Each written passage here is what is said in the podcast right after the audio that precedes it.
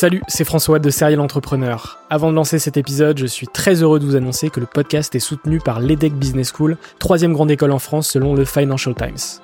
L'entrepreneuriat se démarre très souvent à l'école, et vous le savez, nombreux et nombreux sont les entrepreneurs qui ont créé leur premier projet pendant leurs études. L'ambition de l'EDEC, c'est de former ces étudiants entrepreneurs à avoir un impact positif sur le monde au travers de leurs projets. L'école a ainsi intégré l'impératif de responsabilité globale dans sa stratégie, tant au niveau de ses incubateurs que de ses cours et de ses initiatives académiques. Au sein de ses campus de Lille, Nice, Paris à Station F ou encore à Berkeley en Californie, elle accompagne les startups grâce à sa méthode unique d'entrepreneuriat Responsible Entrepreneurship by Design. Une approche innovante permettant d'intégrer les enjeux économiques, sociétaux et environnementaux au cœur de leur modèle de développement et ce, dès leur création. L'objectif de l'EDEC, faire émerger un nouveau modèle de startup adaptable à tout projet qui intègre pleinement les enjeux de responsabilité. Chaque année, ce sont ainsi plus de 70 nouvelles startups qui intègrent ces incubateurs. Si vous souhaitez en savoir plus, n'hésitez pas à vous rendre sur www.edec.edu. Je vous souhaite une excellente écoute et vous dis à très vite.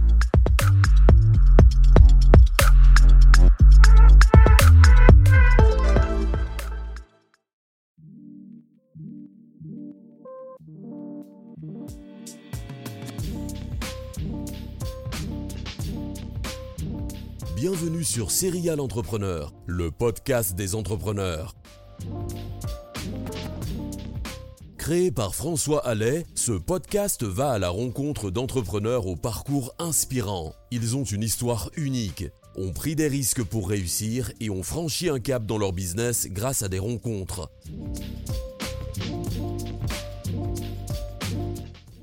Bonjour à tous, c'est François Allais et bienvenue pour ce 23e épisode. Aujourd'hui, nous partons à la rencontre de Marie Taquet, la CEO et fondatrice d'Iconoclast, la nouvelle école pour devenir business développeur. Cette école est unique en son genre et vous allez découvrir pourquoi dans cet épisode. Quel a été le parcours de Marie avant d'entreprendre? Qu'est-ce qui lui a donné envie de bouger le monde de l'éducation? Comment a-t-elle fait pour créer cette école? Quel est le programme de cette école nouvelle génération? Vous saurez tout. Avant de lancer l'épisode, n'oubliez pas de vous abonner au podcast pour recevoir les prochains épisodes, de vous abonner sur YouTube pour voir les épisodes en vidéo, la communauté grandit sur ce réseau, de laisser votre feedback sur une plateforme ou par mail. Je vous souhaite une excellente écoute, on se retrouve prochainement pour un nouvel épisode. Salut, tu vas bien? Ça va et toi? Ouais, ça va, super. Merci beaucoup. Je suis très heureux de, te recevoir euh, dans, ce podcast, dans des conditions euh, un peu inhabituelles, puisqu'on le fait euh, en visio. C'est clair, on s'adapte. Et je te remercie d'avoir d'avoir accepté cette proposition. Et on va commencer avec ma première question. Ça va être sur ton parcours. C'est quel a été ton, ton parcours avant d'entreprendre? Ouais.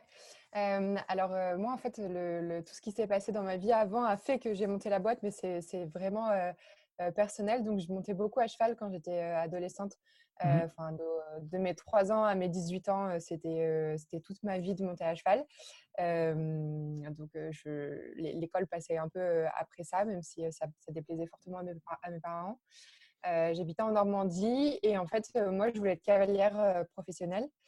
et au moment du bac, ils m'ont dit bah, écoute, soit tu as la mention très bien et, et, tu peux devenir cavalière, soit tu l'as pas et tu vas faire des études. Donc, comme tu peux l'imaginer, si je suis là aujourd'hui, c'est que, je ne l'ai pas eu. De peu, mais je ne l'ai pas eu. Et, donc, je suis allée, tu sais, dans une école de commerce que tu arrives à choper en juin, juillet. Donc, c'est en général pas les meilleurs. Donc, je suis allée à l'European Business School. Et il mmh. se trouve que là-bas, bah, en fait, j'ai été hyper déçue de, de mon expérience en école de commerce. J'ai trouvé ça très théorique, très long j'ai trouvé que ce qu'on apprenait, c'était obsolète et qu'en fait, tu trouvais un contenu euh, équivalent, voire euh, plus, beaucoup plus à jour euh, sur Google gratuitement, dans des conférences, etc., dans des podcasts, dans des livres. Et donc, j'étais hyper frustrée de me dire que j'allais passer 5 ans de ma vie et claquer 50 000 euros dans une école de commerce, alors que, alors que voilà, j'avais même pas une sûreté d'emploi à la fin. quand tu sais que tu as 20% des, des, personnes qui sortent avec un master qui ne trouvent pas d'emploi derrière. Donc, en fait, au bout de deux ans, j'ai arrêté mon école de commerce je suis allée faire un petit tour aux États-Unis, où là, j'avais l'impression que même sans diplôme, on pouvait s'en sortir, que les gens, ils, avaient une idée et puis boum, ils la lancé alors qu'ils ne savaient même pas avec quel argent le faire ou qui, qui, qui, ne descendaient pas nécessairement d'une famille d'entrepreneurs. Mmh. Et, et, du coup, j'ai commencé à me dire que j'avais envie de monter quelque chose. après, voilà, j'avais 20 ans à l'époque, je ne me sentais pas trop de, de monter ma boîte. Je suis allée en cabinet de chasse de tête en me disant que pour, pour monter une boîte, j'avais l'impression qu'il fallait apprendre à vendre et apprendre à recruter. C'est ce que tu fais assez bien en fait en chasse de tête. Et, et du coup, voilà, j'ai commencé en cabinet où je, je, recrutais pour certaines boîtes, des startups majoritairement. Et je me suis rendu compte qu'en fait, elles cherchaient toutes des sales et qu'elles étaient prêtes à payer assez cher pour ça. chose que j'ai trouvé assez étrange en me disant qu'il y avait 350 écoles de commerce en France. Et tu te dis, mais qu'est-ce qu'elles forment Alors, si elles ne forment pas des commerciaux, et en fait, elles ne forment absolument pas à ça, c'est plutôt à la finance, au marketing, à la com, entre autres. Et, et, donc là, je me suis dit, OK, je veux monter une école de sales. Ensuite, je suis allée chez Tiller System, qui est, une, qui est, une, boîte très sales qui vend des caisses enregistreuses sur iPad à des, à des restaurants. Et, et ensuite, j'ai fait de l'entrepreneuriat au sein du groupe Accor. C'était une super première expérience pour, pour mettre un peu les mains dedans quand tu sais pas comment monter une stratégie marketing, quand tu sais pas faire une application, enfin voilà, des trucs tout bêtes. Et le but de cette, de cette application, c'était de rentabiliser les hôtels la journée. Donc, tu vois, les hôtels, mmh ils ont des salles de réunion qui sont vides, ils ont des chambres qui sont vides la journée. Donc, le but, c'était de rentabiliser les espaces vides dans les hôtels du groupe Accor. Donc, c'était une super expérience. Mais j'avais trop, j'avais trop envie de faire un truc dans l'éducation. Ça me tenait vraiment à cœur parce que, comme, comme tu peux le comprendre, c'est c'est vraiment mes tripes, quoi. C'est ce qui s'est passé dans ma vie. Et je me dis qu'il y a plein d'autres personnes. D'ailleurs, à chaque fois que tu demandes à quelqu'un, et toi, euh, tu as fait quoi comme école? Ouais, j'ai fait ça, mais bon, euh, c'est pas vraiment ça qui m'a servi, etc. Clairement. Et tu te dis, mais comment ça se fait qu'en fait les gens passent si cher et ils passent autant de temps et que les écoles de commerce, elles ne se soient toujours pas cassées la gueule, quoi? Mmh, C'est clair. Non, mais c'est clair. ce, que, ce que je comprends, c'est c'est ce qui t'a motivé à entreprendre, c'est finalement la déception vis-à-vis des études et, de ton école de commerce et, euh, et aussi potentiellement ton, ton, voyage aux États-Unis aussi qui a pu, qui a pu te motiver à, entreprendre, puisque la, culture de l'entrepreneuriat, elle est quand même extrêmement forte là-bas et, et de plus en plus présente en France, mais pas autant hein, qu'aux États-Unis. Donc, ouais. c'est tout ça qui a fait. Pas mal. Ouais, ouais clairement. Ok. Ok, ok. Euh, on va passer à, la partie Iconoclast. Euh, Iconoclast, c'est quoi et euh, quelles ont été les, étapes pour créer cette école? Ouais. Alors, Iconoclast, c'est une école de vente qui forme au métier de business developer. La, la particularité, c'est que j'ai pris toutes les choses que je trouvais cool dans les écoles de commerce et que j'ai enlevé tout ce que je trouvais moins cool. Euh, donc, les trucs que je trouvais cool, c'était le réseau. Donc, c'était, tu vois, on te dit toujours que quand tu vas dans une école de commerce, tu achètes un réseau bah, nous, tu achètes une famille, enfin, tu, tu te retrouves qu'avec des gens qui ont un parcours euh, un peu atypique, euh, qui ont envie d'autre chose, qui ont envie d'aller bosser, qui ont envie d'aller se faire de la thune, quoi. Et, euh, et ce, que, ce qui était moins cool, donc, c'était le manque de théorie, les profs obsolètes et tout. Et donc là, on a fait une école donc, qui dure un an, qui est basée sur la pratique. Donc, il y a 60% des cours qui sont des, des entraînements, où il y a du développement personnel, où euh, tous les professeurs sont des, sont des professionnels. Donc, euh, tes profs, c'est que des euh, head of sales, PDG, DRH, head of growth, etc. Et, et donc, écoute, on s'y plaît bien. Le, programme se divise en, en deux parties. quatre mois de cours à l'école qui est située chez The Family. Mmh. Dans le, à Bastille. Et puis ensuite, six mois, six mois de stage, si jamais les personnels le désirent.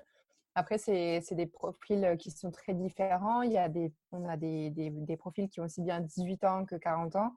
Donc, ceux qui sont plus jeunes commencent souvent par un stage. Et puis ensuite, ceux, qui sont, ceux qui sont plus vieux prennent directement un CDI.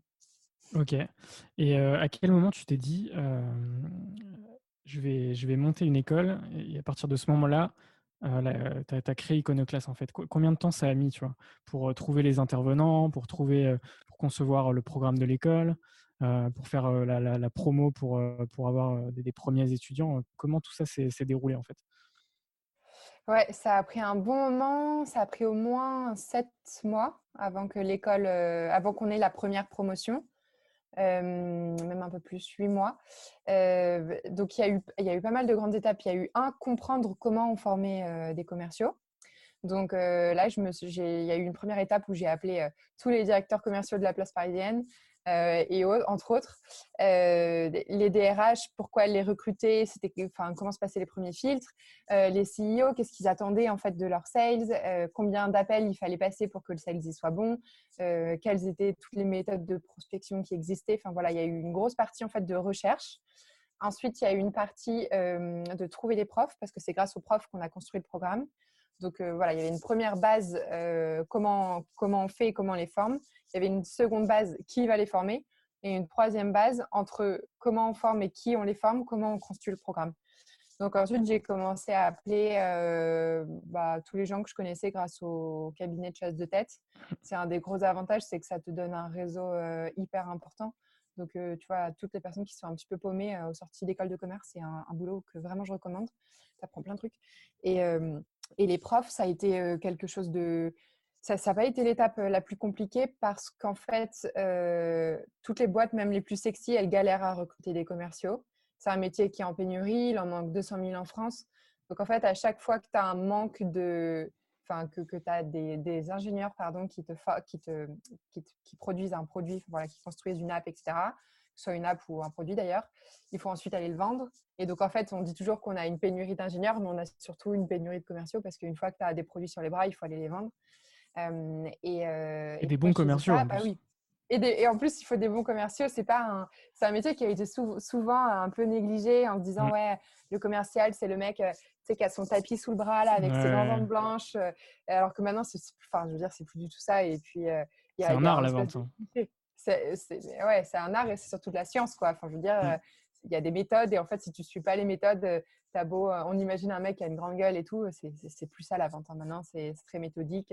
C'est soit tu suis des méthodes et tu y arrives. Et bizarrement, c'est toujours les meilleurs, enfin, les, les, mêmes personnes, les mêmes meilleurs dans les, dans les, dans les, dans les boîtes d'un mois mm. à l'autre. Donc, c'est que c'est pas anodin. Enfin, il y a juste, c'est presque mathématique, quoi.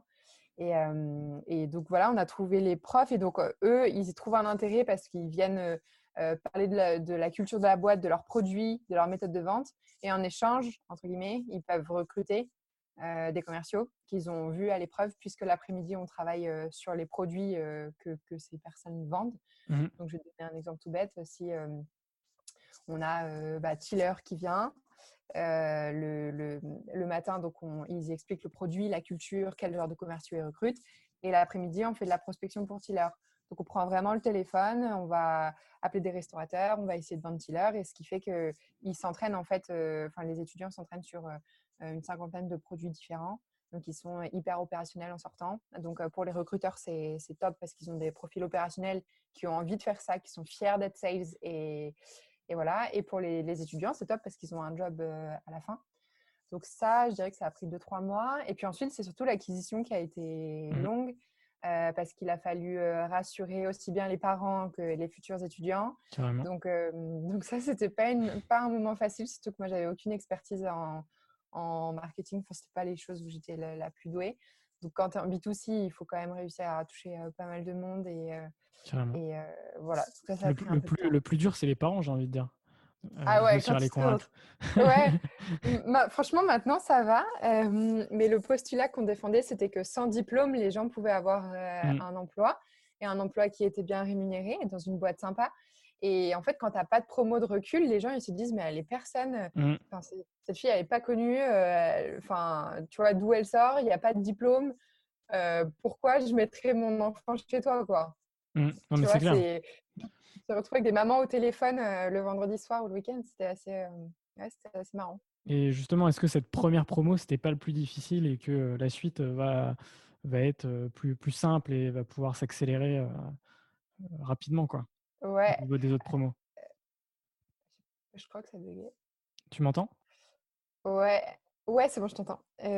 écoute, je pense qu'il y a des challenges énormes à chaque étape. C'est sûr que l'acquisition, ça a été un gros point sur la première promo parce qu'il fallait rassurer et en même temps, il fallait construire. Donc, il y a eu beaucoup, beaucoup de... Enfin, ouais, c'était une période difficile. Après, je dirais que là, sur les prochaines promos, l'enjeu, ça va être de garder une qualité quand même intéressante d'étudiants et de pas de, pas se laisser tu sais manger par le scale et mmh. le il faut sortir des promos de 500 parce mmh. qu'en fait il manque 200 000 personnes etc donc je dirais que là maintenant c'est plutôt apprendre encore mieux à segmenter les profils qu'on a envie d'avoir à l'école et que les entreprises ont envie d'avoir dans leur bah, dans leur boîte et, et, malgré tout, continue, à croître. Là, la première promo, elle, elle, il y avait 10 élèves. Mmh. dans la seconde, il y en a 20. Et on en prévoit une cinquantaine pour septembre prochain. Voilà. Mais donc, je pense que voilà, le, challenge maintenant, c'est plutôt de toujours améliorer le programme pour être sûr que justement, on ne devient pas obsolète. et là, on a encore la taille de le faire, de, dire, de s'améliorer au quotidien. Donc, au même titre que tu améliores un produit, bon, bah, nous, on améliore notre programme qui offre mmh. notre produit. Et puis, et puis voilà, après, il va falloir continuer à bien, bien bosser sur le travail de, sélection des étudiants. Et, ensuite les passer. Et donc, cette formation, elle coûte 5000 euros, donc ce qui est absolument rien comparé au prix des, des, formations, on va dire, un peu plus standards. la particularité, c'est que à la fin, tu es embauché ou remboursé, c'est ça? Ouais, exactement. Donc en gros, il y a deux, il y a deux possibilités de paiement.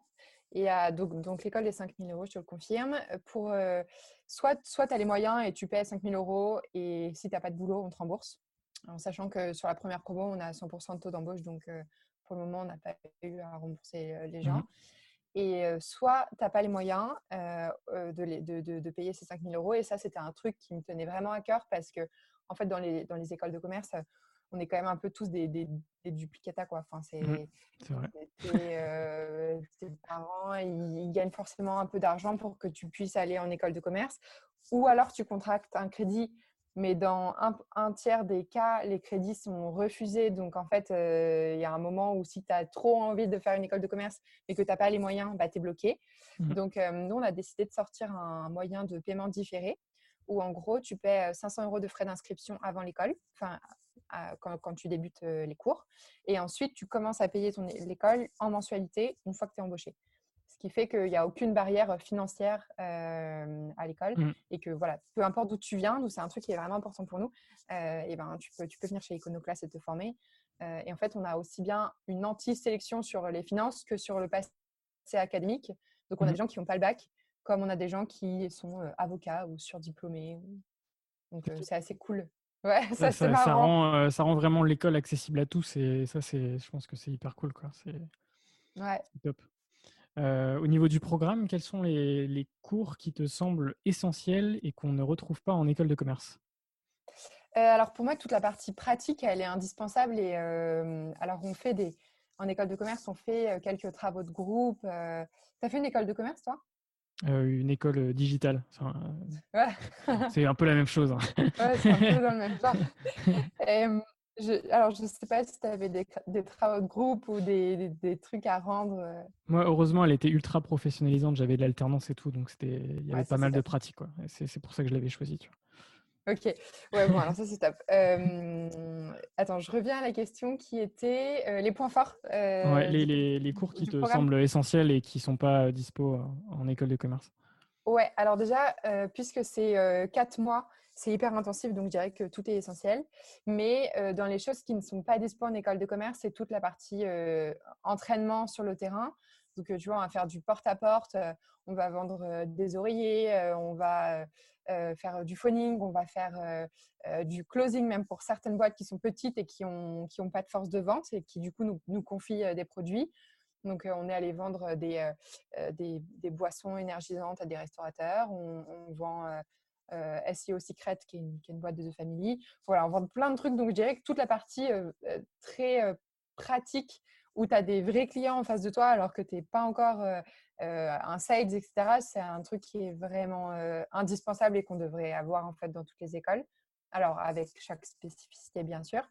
Et deux autres trucs, le développement personnel. Nous, on en fait quasiment en chaque fin de journée où tu as des cours de théâtre, des cours de prise de parole, des cours d'hypnose, enfin voilà, plein de trucs pour te sentir bien dans tes pompes. Parce qu'en fait, si toi, tu n'as pas confiance en toi, c'est difficile de mettre les gens à l'aise en face de toi. Et quand tu vois mmh 50 personnes par jour, ou j'exagère, mais en fait, c'est pas possible de, même si tu es introverti, tu es obligé de, de montrer que, que, tu suis, que tu as confiance en ton produit, etc. Et dernière chose, donc, donc, ça, je pense que c'est vraiment important et ça en aide enfin, beaucoup, voire tous. Et la dernière chose, c'est qu'on les prépare à, à, mort sur le recrutement. Donc, ils ont des chasseurs de tête qui viennent les préparer aux entretiens parce qu'en fait, on te dit souvent de faire une lettre de motivation, je sais pas quoi. maintenant, ça se passe plus comme ça. il faut que tu sois, que, tu connaisses hyper bien les entreprises, que limite tu saches vendre leurs produits avant même d'y aller. Que toi, tu sois prêt et que tu sois sûr de correspondre en fait à ton entreprise. Et donc, ils ont un vrai coaching et accompagnement sur, euh, OK, est-ce que toi, tu conviendrais plutôt à une petite entreprise? Est-ce que toi, tu irais plutôt bosser en grand groupe? Est-ce que tu aimes bien la vente très court terme? Est-ce que tu aimes bien des contrats plutôt gros, mais qui, prennent six mois à signer? Donc, ça, je pense que c'est un truc où, en fait, tout le monde est un peu paumé en sortant d'école et c'est mmh dommage parce que, parce que quand il a passé cinq ans, c'est un peu con d'encore se poser des questions. Euh, c'est clair. après, après tout ça, quoi. Et euh, quand tu as, as, développé cette école, quand, quand est-ce que tu as reçu des, des messages d'écoles de, commerce qui, qui, voyaient un peu ton, ton projet en mode concurrence euh, Ouais. Je sais pas? ouais, il y a eu, y a, en fait, il y a eu un peu des deux. Il y a eu, il y a eu des directeurs d'école trop sympas euh, comme euh, celui de Grenoble qui tweetait sur nous, euh, genre super, des nouvelles initiatives, etc. en France. Et puis, tu en as qui, qui envoyé des messages avec des faux emails, avec, avec des, faux emails pour me dire que c'était n'importe quoi, que ça marcherait jamais, que de toute façon le diplôme en France c'était trop, c'était trop important. Enfin voilà, je pense que tout le monde a un peu ses haters. Ouais, le faisait à visage masqué. C'est bon signe, c'est bon, bon signe, ça veut dire qu'ils ont peur, donc ça veut dire que le projet tient la route. ouais, moi j'espère surtout qu'ils vont se mettre à l'heure du jour et que les jeunes ils seront mieux formés parce que mmh. c'est catastrophique. Quoi. c'est clair qu'il y a après, je me dis dans l'éducation, c'est sûr. Ouais, il y a du boulot. Après, je me dis que les banques, euh, elles ont eu euh, leur petit coup de, pied, aux fesses. Maintenant, c'est aux écoles qui sont. Euh, c'est pas normal qu'on soit encore assis 8 heures sur une chaise mmh. comme, comme, comme il y a 100 ans. Quoi. Enfin, je veux dire, il y a eu, évidemment, il y a eu des, des, évolutions, mais elles sont pas aussi flagrantes que ce qui se passe dans les transports, dans la banque. et, et, je trouve ça dommage, en fait. C'est important, l'éducation, c'est une grande partie de ta vie. Donc, Clairement, c'est clair. Et quel est le, futur pour Iconoclast? Quelles sont tes, ambitions pour, pour cette école? Ouais, eh, bah écoute, on rentrait en levée juste avant le Covid, donc ça c'est un petit peu, enfin c'est quelque chose qui va, qui va être reporté à, mmh. post-Covid. sinon, l'ambition c'est évidemment pouvoir former beaucoup plus de jeunes, sans, enfin pas au détriment de la qualité des profils qu'on trouve, de, de, la rendre encore plus accessible. De, donc j'espère qu'un jour presque les, les, personnes elles elles regarderont même pas le prix quoi. il y aura plus aucune barrière financière et, euh, voilà, j'ai grand espoir dans plein de jeunes de, euh, de, banlieue. Donc j'espère qu'on en aura de plus en plus parce qu'il faut qu'on arrive à se faire connaître aussi euh, auprès de tous ces jeunes. donc voilà, j'espère des promos de 200, 300 d'ici d'ici quelques années et ensuite, les prochaines étapes, c'est d'aller à Londres, Berlin et aux États-Unis parce que moi, j'ai envie de repartir habiter là-bas. Mmh. Donc, donc voilà, et une école en ligne qui sortira probablement aussi cette année. Ok, super. C'est cool. on va passer sur une, sur une partie rencontre et prise de risque, puisque je pars du principe qu'une aventure entrepreneuriale est faite de rencontres et de, de prise de risque. Mmh et ma première question, c'est as-tu eu des rencontres qui t'ont permis de franchir un cap dans ton business? Ouais, alors je dis, alors évidemment Oussama de chez The Family, parce que en fait, il me pousse à fond dès que j'ai une idée, même si c'est complètement, c'est complètement furieux et complètement, je veux dire, dans ma tête un truc où les gens se diraient mais elle est complètement folle de penser ça. Euh, il me pousse à fond, tu vois, euh, le, sans diplôme, il me dit mais vas-y, le paiement différé, il me dit vas-y. Enfin, en fait, il appuie souvent euh, mes, idées quand mmh. moi, parfois, je suis à deux doigts de douter. Et quand tu n'as pas d'associé, et ça c'est un peu, j'ai une, une, team, enfin on a une team de malades, euh, c'est, elle est trop top cette team. Mais c'est vrai que euh, je suis quand même solo founder et c'est jamais facile. C'est, tu as toujours envie de te retourner vers quelqu'un, de quand même avoir un avis. Donc nous, on, en discute tout le temps euh, dans l'équipe et j'ai beaucoup de, beaucoup de bonheur à pouvoir prendre leurs décisions et, m'épauler si besoin. Mais c'est vrai qu'Oussama, il m'aide, il m'aide à fond au quotidien.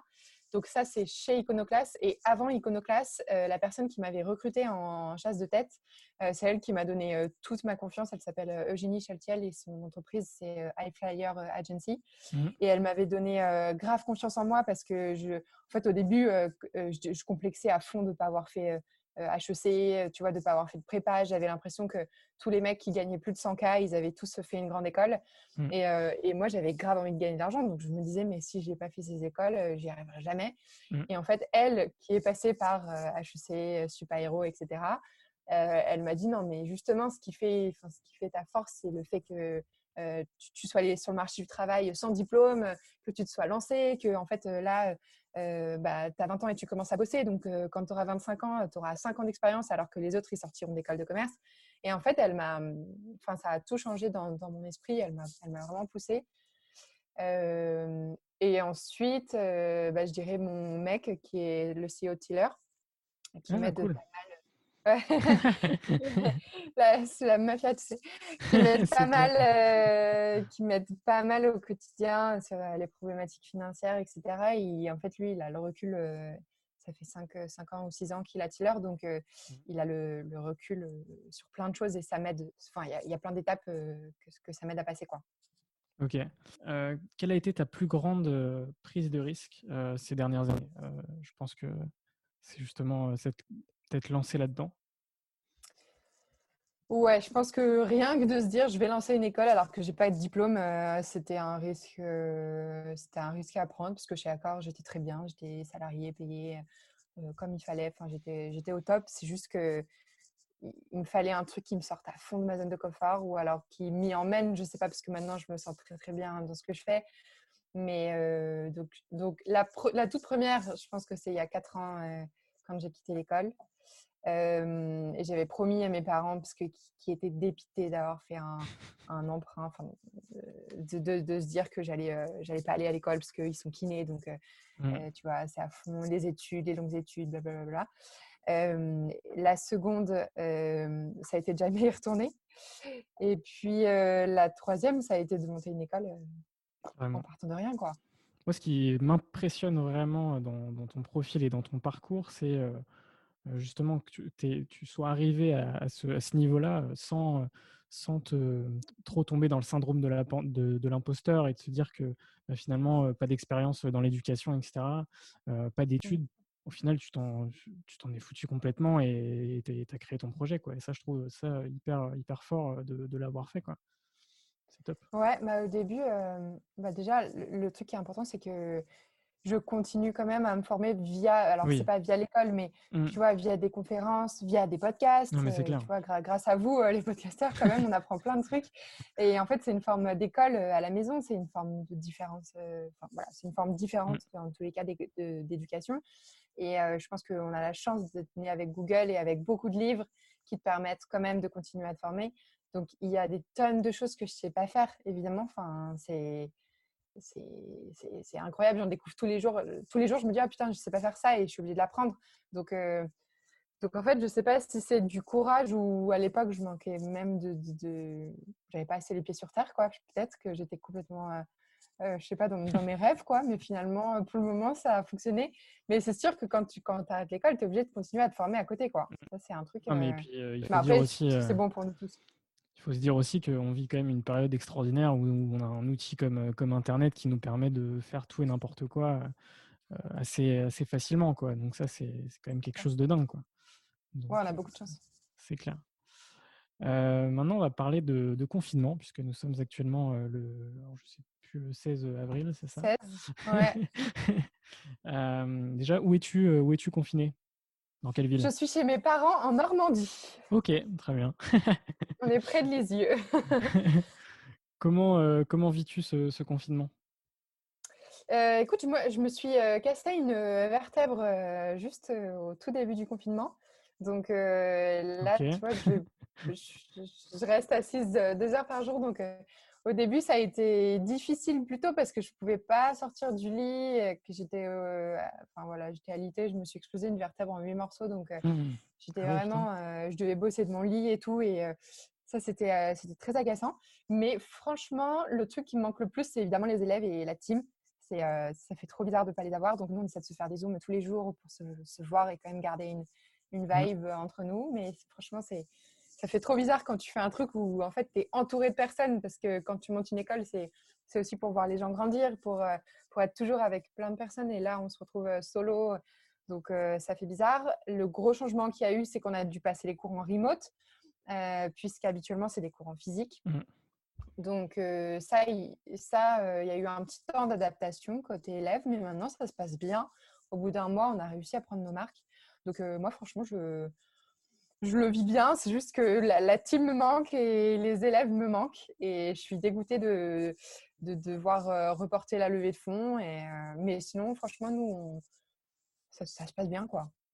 Ok. Et euh, as-tu une, une routine business pendant ce confinement? Ouais, alors là, je, recommence toujours à, tout juste à pouvoir m'asseoir, me lever. Donc, je fais une petite rééducation le matin. Euh, j'ai hâte de pouvoir retourner faire du sport parce que c'est hyper frustrant euh, quand, quand tu as failli perdre tes jambes de te dire que en fait, euh, mmh. c'est une chance de pouvoir se lever le matin. C'est trop cool de pouvoir faire du sport alors qu'avant, tu, sais, je, me levais très difficilement pour aller en faire. la limite, je, je, me réveille avant le, avant le réveil et j'ai qu'une envie, c'est de pouvoir me lever ensuite, qu'est-ce que je fais? Je petit déjeune et je taffe toute la journée. Je fais pas trop de pause le midi parce que moi, je suis très vite unfocus et en fait, si jamais je, commence à partir dans un déj, etc., ça peut durer trois heures et, et tu vois, tu as vite, as vite envie de te faire des bonnes bouffes, mmh. de, boire du vin et tout en confinement. c'est un peu le truc qui est tentant. Donc, moi, je fais très peu de pause le midi. Et puis ensuite, vers 20h, 20h30, j'arrête. Je vais faire une petite marche ou un petit peu d'exercice quand j'y arrive. Et, voilà, pas vraiment de routine business. J'évite de me caler des meetings avant 11h, tout simplement parce que moi, je suis, j'aime bien faire mes trucs, me mettre mmh. avec de la musique le matin pour, pour bien bosser. Et j'évite d'en mettre après le déj parce qu'en général, les gens sont fatigués après le déjeuner. le temps qu'ils digèrent, etc. Donc ça, ça, me, ça, me, perturbe en fait que les gens ne soient pas concentrés pendant le meeting. Et ensuite, j'évite aussi d'en mettre après 17h30 parce qu'en fait, quand tu es avec ta famille, il y a des gens qui bossent pas, etc. Ils n'ont plus envie de travailler, donc tu entends les bruits, les trucs. Donc voilà, les seules choses, c'est que mes meetings, je les mets 11h, 13h et puis ensuite 15h à 17h30. Quoi. ok, très bien. Est-ce que le confinement a un impact sur ton business? Bah, pour le moment, pas trop, à part la levée qui a été décalée. mais je pense que ça, c'est pour toutes les personnes qui commençaient tout juste notre levée, leur levée. Nous, ça faisait deux semaines, tu vois, qu'on a commencé et puis sinon, impact, je pense que les... Alors nous, on a beaucoup plus de croissance sur le site, donc on a beaucoup plus de visiteurs qu'avant. Je pense que les gens se font un peu chier, donc ils se baladent sur Internet. Et, et, donc, on a vu une augmentation des visiteurs. Après, bah, nous, on a dû changer structurellement le, la façon dont on le fait, puisqu'on est passé d'une école qu'on vend en physique, qu'on vend en training, où du coup, on va chercher que des profils qui ne sont pas du tout scolaires, scolaires et qui ne se serait pas du tout tourné vers une formation en ligne. Mais en fait, pour nous, c'est un. Donc, il y a eu une période pas simple, mais maintenant, on a trouvé le, le, moyen de faire des trainings à distance. Et surtout, euh, pour nous, ce qui est cool, c'est qu'on teste une nouvelle façon mmh. d'éduquer. Donc, en fait, pour nous, c'est plutôt une, une, bonne, une bonne opportunité. Quoi. Ok, cool. Et euh, qu'est-ce qui te manque le plus pendant ce confinement? La team. La team et les élèves, c'est horrible. C'est horrible parce qu'on est vraiment. Euh, bah là, dans l'équipe, on est quasiment 10 et les élèves, ils sont 20. Donc, on est tout le temps 30, euh, tous ensemble. On les entend faire du call toute la journée. Là, on les entend, enfin, là, je les entends pas d'ici. Euh, enfin, ouais, je dirais team et, team et élèves, quoi. Il me manque trop. Ok.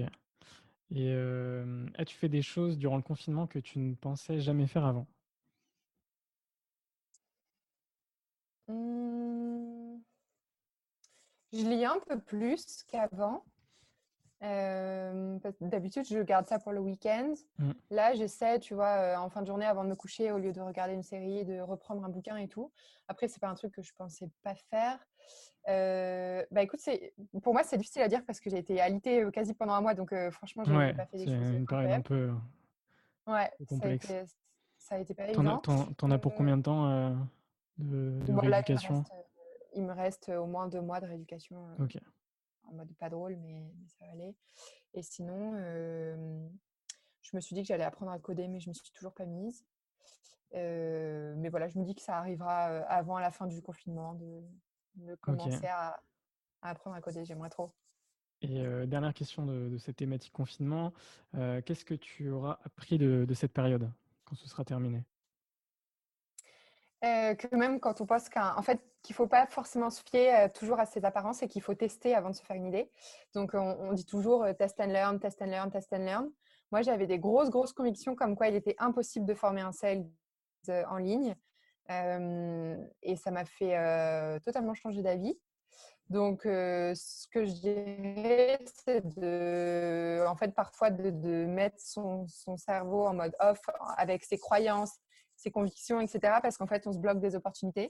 Et donc, je dirais de toujours tester, de, de, même si voilà, chacun, chacun a ses idées, les uns sont pour, les autres sont contre, mais, mais tester, c'est le meilleur moyen de savoir si c'est une bonne idée ou pas. Et en tout cas, c'est un, une bonne leçon. Ouais, bonne leçon. Ok, très bien. Et pour trois, trois dernières questions assez rapides pour conclure ce podcast. les derniers livres que tu as lus, par exemple les deux derniers livres que tu as lus. Ouais, alors bah là sur ma table de nuit, j'ai Réfléchissez et devenez riche, qu'on m'a beaucoup conseillé, mais qu'en fait moi j'ai pas trop aimé. celui d'avant, c'était un livre sur la méditation qui était plutôt pratique, c'était la méditation au quotidien. Mmh et celui d'avant que j'ai trop adoré, même s'il est très facile à lire et que ça se lit très bien, c'est You are a badass every day. Ok. Je sais pas si tu vois lequel c'est, il est bleu. là, alors j'ai adoré. J'ai dû le voir. Ouais, y a, franchement, il y a 10 lignes, il y a 10 lignes par page, mais je l'ai adoré. Il, il te franchement, je l'ai trop kiffé, je le recommande à fond. Ok, super. À fond. les deux, trois derniers films que tu as vus? Euh, alors du coup, je, lis plus en ce moment que je ne regarde des films. Euh, qu'est-ce que j'ai vu dernièrement? J'ai vu Gatsby, mais je l'ai revu. Euh, parce que je me fais tous les DiCaprio. Enfin, genre, j'adore les classiques. Acteurs, je regarde Ouais, le loup de Wall Street, machin. j'ai revu, mais pour la neuvième fois, Captain Fantastic. Je sais pas si tu vois ce que c'est. Ouais, ouais, totalement le mec euh, qui, élève ses enfants dans la nature. Là, j'adore ce film. Enfin, il se rapproche beaucoup de l'éducation, de toute la vibe d'Iconoclast. Donc, euh, j'ai adoré. Et puis, j'avais commencé la série Ozark. Ok, moi, je connais. Ça prend du temps de regarder des films. Et dernière question, as-tu des, entrepreneurs à me conseiller pour des prochains podcasts? Ouais, alors moi, j'ai écouté déjà quelques-uns de tes, podcasts, donc des personnes que j'aurais pu te recommander sont déjà passées, mais euh, Nicolas de Doctrine, mhm. Nicolas Bustamante. Cyril euh, Paglino m'a déjà. Alors, Cyril Paglino ou Jean de la Roche-Brochard m'a déjà. C'était Jean, je crois, qui t'avait. Ouais, Jean. ouais. Euh, je te conseille quelqu'un de Tiller, que ce soit Joseph ou Dimitri, ou Valentin même. Mm. Et puis, après, ce serait cool d'avoir euh, quelqu'un de Agricool. Ouais, ok. je crois qu'il s'appelle euh, Guillaume. Une belle boîte. Aussi. Ouais, c'est une super boîte. Franchement, je suis sûre qu'il a des trucs euh, assez incroyables à te raconter. Et sinon, Paul Morley, Lunettes pour tous. Ok. Et puis Maxime de Silent Hill. Voilà, je t'ai fait une petite liste. Très bien. C'est une bonne liste. Ok, cool. Bah, Marie, je te remercie pour cet échange. Merci beaucoup à toi, c'était cool. Je te souhaite déjà un bon rétablissement et puis une bonne continuation avec Iconoclast et plein de succès, plein d'argent et puis et plein d'élèves aussi. ouais, merci beaucoup. Et, et puis bah, bon courage à toi aussi, François. Ça te déchire. Merci. Merci bien.